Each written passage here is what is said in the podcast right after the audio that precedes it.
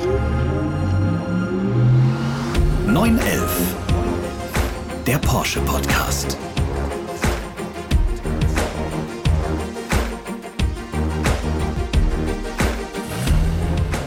Herzlich willkommen zu einer neuen Folge von 911, dem Porsche Podcast.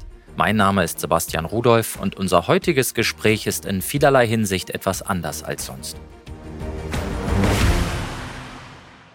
Aus aktuellem Anlass widmen wir uns einem Thema, das uns derzeit wohl alle bewegt. Seit mehreren Wochen herrscht Krieg mitten in Europa. Tagtäglich sehen wir Bilder aus der Ukraine von Soldaten und Zivilisten, die ihr Land verteidigen, von Familien, die sich in U-Bahn-Schächten vor einschlagenden Bomben verstecken müssen, von Frauen und Kindern, die auf der Flucht sind. Der Porsche-Vorstandsvorsitzende Oliver Blume hat die aktuelle Lage bei unserer Jahrespressekonferenz Mitte März so eingeordnet. 2021 ist für uns ein weiteres Jahr großer Herausforderungen gewesen und zugleich ein sehr erfolgreiches. Das erfolgreichste in der Geschichte von Porsche. Aber es gibt weit Wichtigeres in diesen Tagen. Das ist das Schicksal der Menschen in der Ukraine. Die Sorge um unsere Kolleginnen und Kollegen und um den Frieden in der Welt insgesamt. Wir hoffen auf eine rasche Einstellung der Kampfhandlungen und eine Rückkehr zur Diplomatie. Denn wir sind überzeugt, eine nachhaltige Lösung kann es einzig und allein auf Grundlage des internationalen Rechts geben. Natürlich wollen wir auch helfen. Deshalb unterstützen wir Organisationen, denen vielen Menschen beistehen, die durch diesen Krieg unverschuldet in Not geraten sind. Und über unsere Initiative Porsche hilft leisten auch unsere Mitarbeiterinnen und Mitarbeiter ihren Beitrag. Wir engagieren uns, helfen Menschen, denen es im Leben nicht so gut geht regional an unseren Standorten und weltweit in den Märkten, in denen wir aktiv sind. Menschen helfen, denen es im Leben nicht so gut geht. Und damit möchte ich überleiten zu unserem heutigen Gast, Peter Ruhenstroth-Bauer, der Geschäftsführer der UNO-Flüchtlingshilfe in Deutschland. Mit ihm spreche ich über die Arbeit seiner Organisation, die wir auch bei Porsche mit Spenden unterstützen, und darüber, wie jeder von uns einen kleinen Beitrag leisten kann, um Geflüchteten zu helfen. Hallo, Herr Rohnstroth-Bauer. Ich freue mich auf das Gespräch. Guten Tag, Herr Rudolph. Vielen Dank für die Einladung. Ihre Organisation ist ja gewohnt, mit Krieg, Vertreibung, Flucht umzugehen. Wie dramatisch erleben Sie die aktuelle Lage in der Ukraine? Eine Katastrophe. Seit einem Monat ist die russische Militäroffensive nun in der Ukraine und wir erleben die am schnellsten anwachsende Flüchtlingskrise seit Ende des Zweiten Weltkrieges. Bereits jetzt geht man aus von 10 Millionen Menschen, die ihre Heimat verlassen mussten. Davon sind mehr als dreieinhalb Millionen aus der Ukraine in die Nachbarländer geflohen, um dort Schutz und Sicherheit zu finden. Und es sind noch mehrere Millionen, die innerhalb der Ukraine auf der Flucht sind. Wenn man Ihren Worten so zuhört, dann merkt man, es entsteht etwas Gewaltiges, was Hilfe braucht. Was sind so die größten Herausforderungen da für Ihre Organisation und auch andere, die dort mithelfen? Natürlich sind die großen Herausforderungen die, wie kann man unmittelbar auch im Land Hilfe leisten. Und Filippo Grandi, der UN-Flüchtlingskommissar, hat gesagt, Hilfe ist wichtig, aber sie kann die Angst nicht beseitigen. Nur am Ende des Krieges kann das sein. Das trifft es. Das UN-Flüchtlingshilfswerk hat viel Erfahrung sowohl in der Nothilfe für Geflüchtete als auch in der längerfristigen, perspektiven schaffenden Maßnahmen. Und der UNHCR ist seit 1994 schon in der Ukraine aktiv mit besonderen Warenlagern, mit Hilfsmaßnahmen, mit Büros. Und für ihn gilt, der Grundsatz Stay and Deliver. Also, solange man kann, im Land bleiben und den Menschen dort vor Ort helfen. Das ist die größte Herausforderung. Seit 94 aktiv, das heißt, man kann auf bewährte Strukturen zurückgreifen und zugleich ist ja ein Krieg etwas, das alles wiederum hinwegfegt, buchstäblich leider. Wie geht man mit den Menschen um, dem man helfen möchte und auch tatsächlich hilft, aber auch mit den eigenen Mitarbeitenden, die sich einem gewissen Risiko aussetzen. Richtig, das steht an erster Stelle. Immer dann, wenn eine humanitäre Organisation wie das UN-Flüchtlingshilfswerk hilft, dann muss an erster Stelle auch die Sicherheit derjenigen stehen, die diese Hilfe leisten.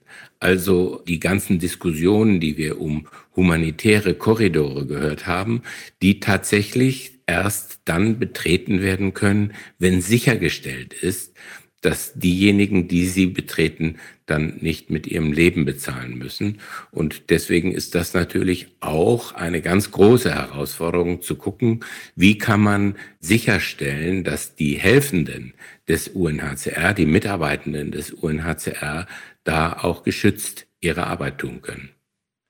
Sie haben ja von Millionen von Menschen gesprochen, die auf der Flucht sind, sei es innerhalb der Ukraine oder praktisch schon auf dem Weg darüber hinaus in andere Länder. Gibt es da Schicksale, Erzählungen von Geflüchteten, die Ihnen, obwohl Sie so viel Erfahrung haben, trotzdem sehr nahe gehen? Die vielen Einzelschicksale, die gehen einem immer nahe. Wir erinnern uns vielleicht alle an das Bild aus einem Keller, einem Bombenkeller, der in Kiew war und wo ein Kind ein Lied gesungen hat. Und das ist aufgestanden, hat dieses Lied gesungen und die Kamera ging durch diesen Kellerraum und man sah die Erwachsenen, die Mütter, die Großmütter mit Tränen in den Augen. Und das sind Geschichten, die berühren, genauso wie eben die Einzelschicksale, die uns berichtet werden von Geflüchteten, die mittlerweile dann schon bis hierher in die Bundesrepublik gekommen sind, die natürlich nicht nur katastrophale Geschichten erlebt haben auf ihrer Flucht und der Flucht vor der Gewalt und dem Krieg, sondern die natürlich auch ihre Väter, Großväter, Brüder, Ehemänner zu Hause lassen mussten, weil diese im Land bleiben, um das Land zu verteidigen. Vielen Dank erstmal für diese ersten, auch sehr nahegehenden Eindrücke, Herr Ruhnstruth-Bauer. Bevor wir weitersprechen, hören wir uns zu Ihrer Organisation ein paar Fakten an. Die Zahl der Menschen, die weltweit vor Krieg, Konflikten und Verfolgung fliehen, war noch nie so hoch wie heute.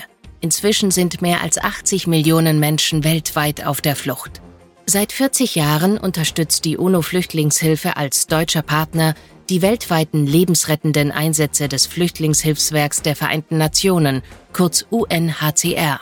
Die Organisation fördert darüber hinaus Initiativen und Projekte in Deutschland und setzt sich dafür ein, das Überleben von Flüchtigen zu sichern, ihre Rechte zu schützen und ihre Lebensbedingungen zu verbessern.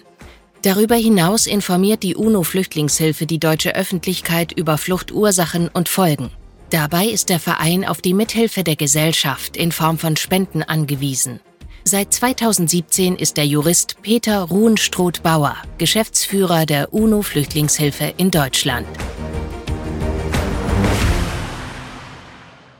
Im Einspieler haben wir ja gerade einen kleinen Eindruck davon bekommen, wie die UNO-Flüchtlingshilfe weltweit aktiv ist. Wie wichtig ist dabei die Mithilfe der Gesellschaft in Ihren Augen? Die Hilfe der Zivilgesellschaft ist unglaublich wichtig.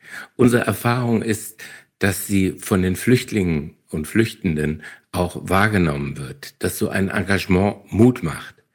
Fast alle Operationen des UNHCR sind unterfinanziert. In der Regel maximal bis zu 50 Prozent finanziert. Wir, die UNO-Flüchtlingshilfe, sind auf die Mithilfe und Unterstützung angewiesen, weil wir 100 Prozent spendenfinanziert arbeiten und mit unserer Arbeit eben diese lebensrettenden Einsätze des UNHCR unterstützen. Das geht nur, wenn die Zivilgesellschaft anpackt und das tut sie ja. Und das tut sie, ist ein gutes Stichwort auch für die Hilfsbereitschaft der Bürgerinnen und Bürger in Deutschland. Wie erleben Sie da aktuell die Situation? Das ist überwältigend. Und das ist nicht nur enorm groß und enorm vielfältig. Sie haben ja berichtet, wie die Beschäftigten von Porsche und auch das Unternehmen sich einsetzen. Von großen Unternehmen bis hin zu kleinen Initiativen, die wunderbar sind, wo Schülerinnen und Schüler Spendenläufe organisieren. Die Menschen spenden also für die Menschen vor Ort, aber auch die Bereitschaft flüchtenden Ukrainerinnen und Ukrainern zu helfen, mit Wohnraum, mit Sachspenden, mit Kitaplätzen oder bei den Behördengängen, ist enorm und diese Hilfe ist auch bitter nötig. Sie ist für unser Team ein großer Ansporn zusätzlich, das weiterzumachen, was wir an Unterstützungsleistungen wirklich realisieren können. Das tut gut zu hören und weil Sie Porsche angesprochen haben, für alle Hörerinnen und Hörer, wir haben im Rahmen der Ukraine-Hilfe zentral der UNO-Flüchtlingshilfe gespendet. Man muss auch sagen, der gesamte Volkswagen-Konzern hat sich dort mit einem Schwerpunkt auf die UNO-Flüchtlingshilfe konzentriert, eben weil die Aktionen im positiven Sinne so stark sind, die dort von der UNO-Flüchtlingshilfe ausgehen. Bei Porsche engagiert sich darüber hinaus die Ferry Porsche Stiftung. Im vergangenen Jahr 135 Hilfsprojekte im In- und Ausland realisiert und dann gibt es noch die Initiative Porsche hilft. Darüber sprechen wir gleich noch ein bisschen mehr. Wir haben jetzt über Flucht und auch Unterstützung von Menschen in Not gesprochen. Gleichzeitig gibt es ja unter dem Stichwort Haltung eine Bewegung quer durch die Industrie. Porsche zum Beispiel hat darauf reagiert und die Auslieferungen von Fahrzeugen nach Russland ausgesetzt. Wie wichtig ist Ihrer Meinung nach im Generellen so dieses Signal Haltung zu zeigen zu bestimmten Aktionen, dass man da einfach nicht mitmacht und ein Zeichen setzen muss. Das ist unheimlich wichtig. Und ich bin auch, äh, wenn ich das so sagen darf, unheimlich stolz darauf, dass deutsche Unternehmen so klar sich positionieren, wie eben auch die Zivilgesellschaft sich klar positioniert. Und das ist in diesen Zeiten ein ganz besonders wichtiges Zeichen, denn natürlich gibt es immer wieder Menschen, die auf Fake News und Falschmeldungen hereinfallen oder sie bewusst weitertragen. Und da hilft jede Stimme, die deutlich macht, dass eine verbrecherische und völkerrechtswidrige Invasion nichts ist, was man einfach hinnimmt und zur Tagesordnung übergehen lässt, sondern wo man klar sagt, dagegen ist diese Gesellschaft, ist dieses Land und sind natürlich auch die Unternehmen in diesem Land. Und äh, ein Punkt ist ganz wichtig, Sie haben es angesprochen, ich möchte es unterstreichen, das sind Stimmen für Frieden, das sind Stimmen, die auf das Völkerrecht setzen, das sind Stimmen, die für Diplomatie eintreten und in diesem Zusammenhang eben Zeichen setzen und gleichzeitig Menschen unterstützen oder Organisationen, die in diesen herausfordernden Zeiten Risiko auf sich nehmen und gleichzeitig tatkräftig anpacken, mithelfen, dass es Menschen besser geht in dieser Welt. Anpacken ist wiederum ein gutes Stichwort. Das führt uns zu Porsche hilft, eine Initiative, die Mitarbeiter vermittelt, die sich freiwillig ehrenamtlich engagieren wollen, zum Beispiel bei sozialen Organisationen und Einrichtungen. Um einen kurzen Einblick zu geben, was hier derzeit im Kontext der Ukraine-Krise so alles passiert, haben wir meine Kollegin Anne-Kathrin Altendorf befragt. Sie leitet das Thema Vielfalt und Chancengleichheit und ist unter anderem auch für Porsche Hilft verantwortlich. Porsche hilft, ja. Wie ist unsere Initiative abgelaufen?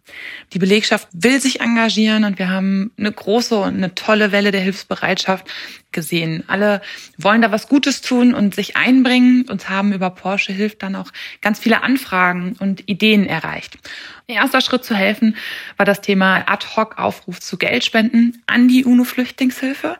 Denn Organisationen wie die UNO-Flüchtlingshilfe, die sind etabliert, die haben die entsprechende Infrastruktur und professionelles Management, sodass wir dann gemeinsam mit dem VW-Konzern zu Geldspenden an die UNO-Flüchtlingshilfe aufgerufen haben. Zweite Option waren dann das Thema Sachspenden.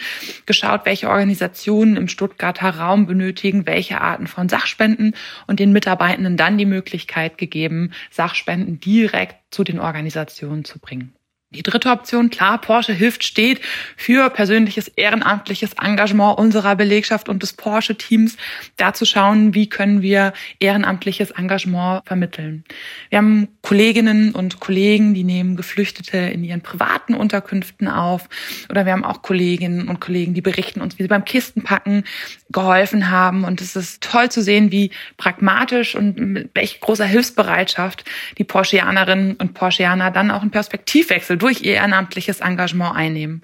Und das stimmt uns positiv für die nächsten Wochen und Monate, denn Hilfe wird dringend weiter benötigt werden. Und deswegen gucken wir jetzt über Porsche hilft, welche weiteren Angebote wir für ehrenamtliches Engagement anbieten können in den Bereichen, wenn Geflüchtete ankommen, bei der Unterkunftsvermittlung, aber auch das Thema, wie können wir uns engagieren im Bereich Vorortbegleitung und Betreuung.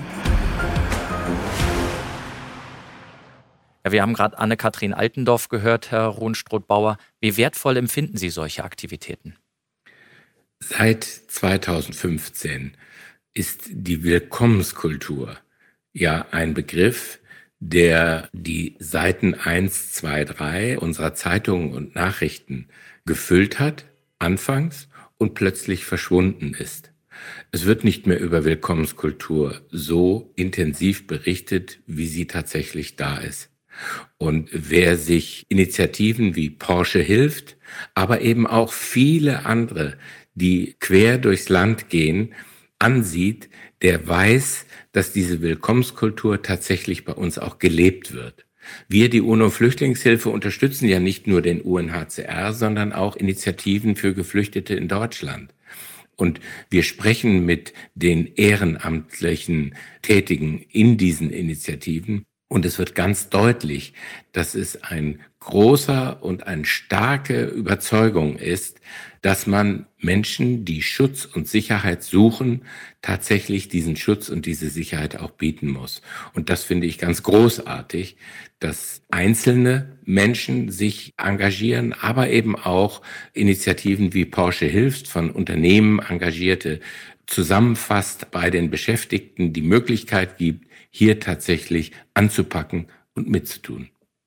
Weil jeder, egal wo er arbeitet und wie er arbeitet, ein Teil der Gesellschaft ist, wie Sie es beschrieben haben, und jeder, jede einen Beitrag leisten kann.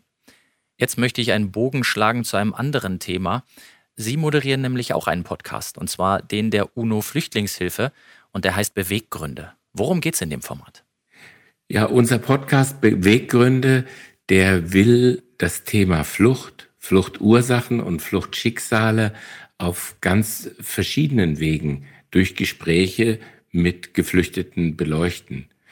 Wir widmen da geflüchteten Menschen eben Raum, ihre Geschichten und ihre Ansichten zu teilen, denn über 84 Millionen Menschen sind weltweit auf der Flucht.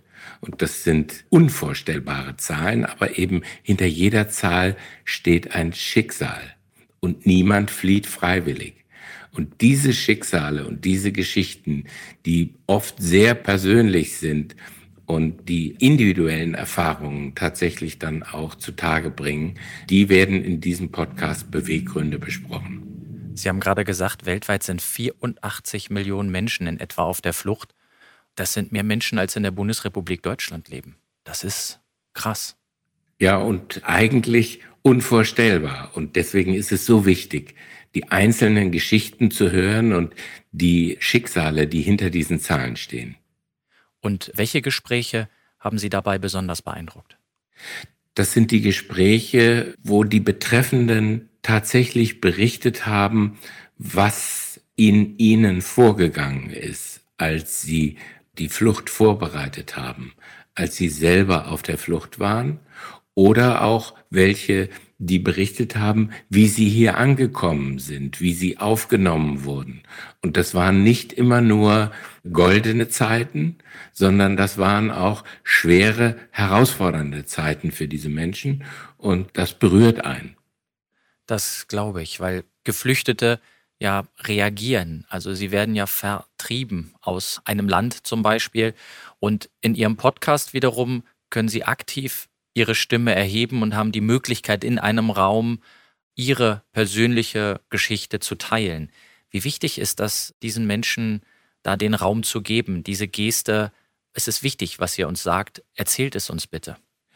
Ich glaube, das ist äh, nicht nur enorm wichtig für die Geflüchteten, also unsere Gesprächspartnerinnen und Gesprächspartner, sondern auch für die Zivilgesellschaft hier bei uns, also die Zuhörerinnen und Zuhörer. Wertschätzung und jede freundliches Entgegenkommen, das spielt eine bedeutende Rolle und das gilt für jeden unserer Gesprächspartner.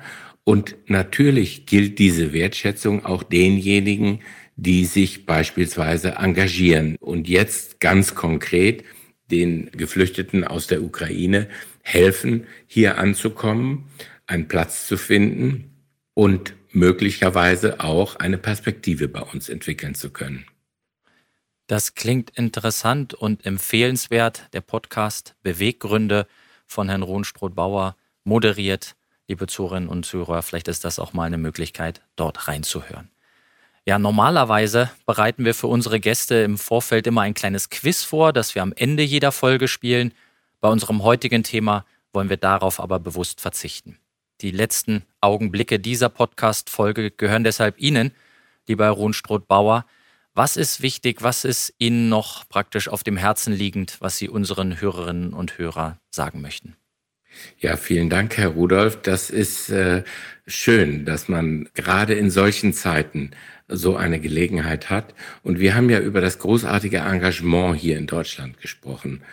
Gleichzeitig sehen wir ja auch die Stärkung der europäischen Solidarität. Mehr als zwei Millionen Ukrainerinnen sind nach Polen geflohen und das Land stemmt diese Herausforderung. Oder auch die Republik Moldau, wo ja selbst nur 2,6 Millionen Menschen leben, aber bald 400.000 Geflüchtete angekommen sind.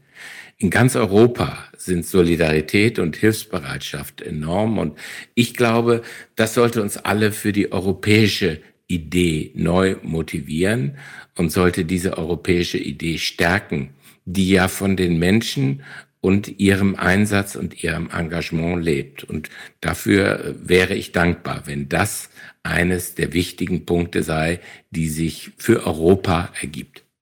Dann sage ich an der Stelle vielen Dank für das interessante wie auch bewegende Gespräch, Herr Ruhnstroth-Bauer.